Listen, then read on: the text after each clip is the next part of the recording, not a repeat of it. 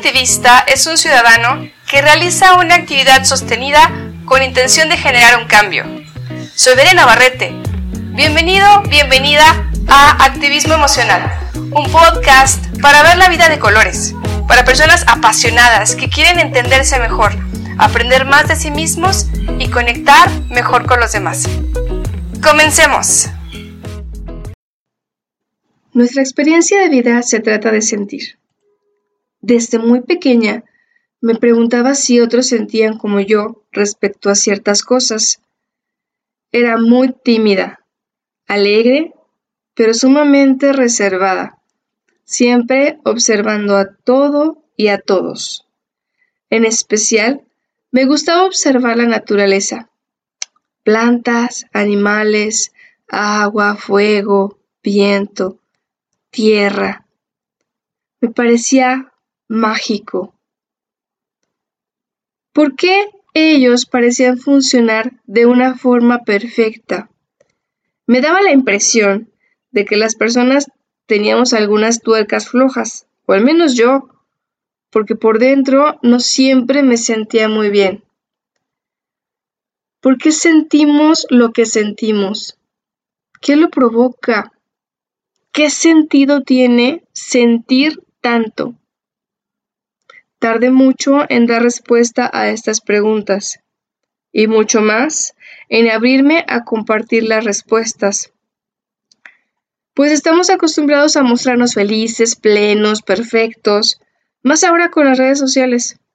Sin embargo, descubrí que la verdadera fuerza está en la vulnerabilidad, en aceptar los grises, las grietas, las sombras, con todo nuestro cariño, con compasión. Las emociones en primera instancia son reacciones automáticas que nos hacen actuar ante un suceso y que están sumamente ligadas a nuestras experiencias de vida. Es decir, no las elegimos, pero si las observamos, poco a poco podemos descubrir para qué nos invitan tanto a movernos de acá para allá, a veces incluso a lugares muy incómodos. Ahora escucha esta metáfora. Una persona se levanta un día y se encuentra con un regalo. Es un precioso carruaje estacionado frente a la puerta de su casa.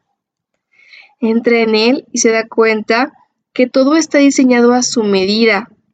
Todo es muy cómodo y no hay lugar para nadie más. Entonces mira por la ventana y ve el paisaje. De un lado el frente de su casa, del otro el frente de la casa de su vecino y dice, ¡Qué bárbaro este regalo! ¡Qué bien! ¡Hermoso! Y disfruta de esa sensación. Pero de rato empieza a aburrirse. Lo que se ve por la ventana del carruaje es siempre lo mismo. Y se pregunta, bueno, ¿cuánto tiempo puede uno estar viendo esto ya? O sea, estoy aburrido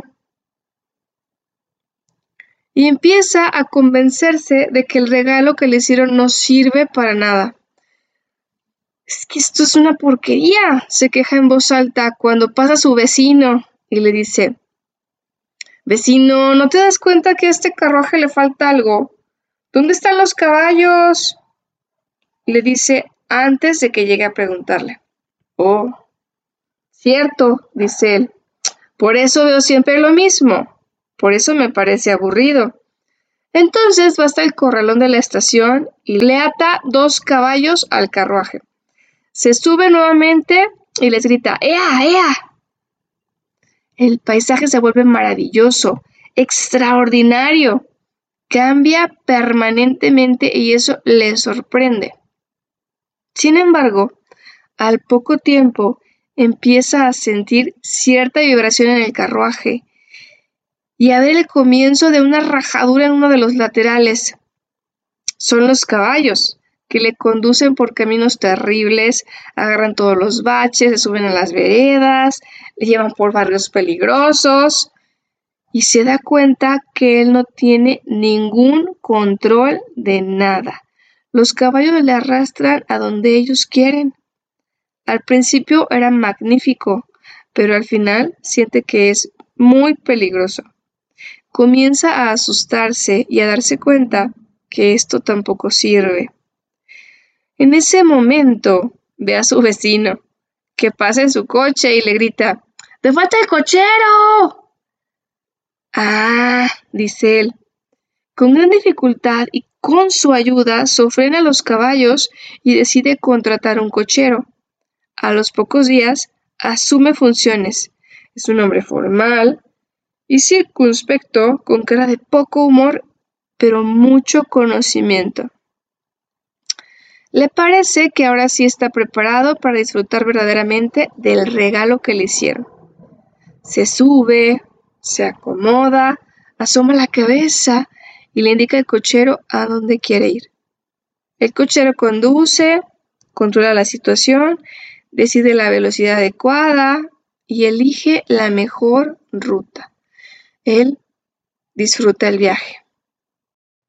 Las metáforas son muy útiles para entender nuestras emociones nuestras reacciones. Y la primera idea que quiero compartir contigo es que somos un alma en una experiencia corporal. Ese cuerpo es nuestro regalo para experimentar esta realidad. Y los caballos de nuestras emociones nos mueven de un lado al otro, de forma instintiva, la mayoría de las veces tratando de protegernos, sin importar el desastre que puedan causar o el camino que deban tomar para salir del lugar que les parece riesgoso, o para ir en busca del lugar anhelado. Si lo vemos bien, realmente es muy poco el tiempo que la humanidad ha dedicado a estudiar a profundidad las emociones y sus efectos en nuestra calidad de vida.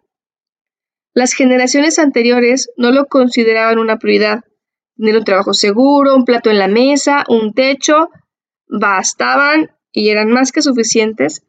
Y gracias a esa estabilidad física que nos dieron, hoy tenemos la oportunidad de hacernos este tipo de preguntas.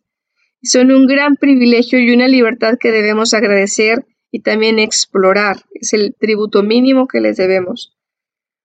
Es más, el hecho de elegir tu pareja por amor hoy si tú puedes hacer eso hoy, es algo casi revolucionario. Existen aún en el mundo muchos matrimonios que se realizan por conveniencia, violencia o muchos otros factores. Y si de amor se trata, podemos explorarlo en otro episodio para profundizar sobre el tema. Tampoco los niños eran muy tomados en cuenta para este tipo de decisiones, las decisiones de familia o mucho menos se les preguntaba cómo se sentían. Pocas veces eran vistos o reconocidos y su voz no era realmente muy importante. Y no lo juzgo, por el contrario. Me queda claro que no era prioridad y entiendo por qué. Así fueron criados y ellos hicieron lo mejor que pudieron en su momento. Y gracias a lo que hemos vivido hoy, podemos hacernos más preguntas para mejorar nuestra experiencia de vida. Pero dentro de este carruaje se encuentra nuestro pasajero. Esta persona, esta alma que recibió el carruaje, que al final es el único que puede hacerse responsable de aprovechar a su cochero, de cuidar su carruaje, de aprender del instinto de sus caballos para moverse con sabiduría y disfrutar del paisaje, del camino de la vida, donde se encontrará con otros carruajes, otros caballos, otros cocheros y otras almas. Por eso es tan importante que nuestro ser espiritual, nuestra conciencia, esté siempre alerta del camino, presente, manteniendo el equilibrio entre el cuerpo, la mente y nuestras emociones, eligiendo los mejores caminos para tener una vida más plena, para él y su entorno, dejando de responsabilizar al otro por las emociones que suceden adentro, haciéndose cargo de sus propios caballos. En los siguientes episodios exploraremos algunas emociones básicas y algunas de las cosas que podrían querernos mostrar, así como herramientas para mantenernos más alertas, aprovechando el impulso de los caballos sin limitarlos, pero tampoco sin dejar que nos lleven a lugares de mayor riesgo entendiendo que no existen emociones buenas ni malas, sino una gama de experiencias para aprender y movernos mejor en esta experiencia que llamamos vida. Les mando un abrazo grande. Te gustó lo que escuchaste en este episodio, ayúdame con una reseña, suscríbete y comparte. Muchísimas gracias por haberme escuchado y nos vemos en el próximo episodio.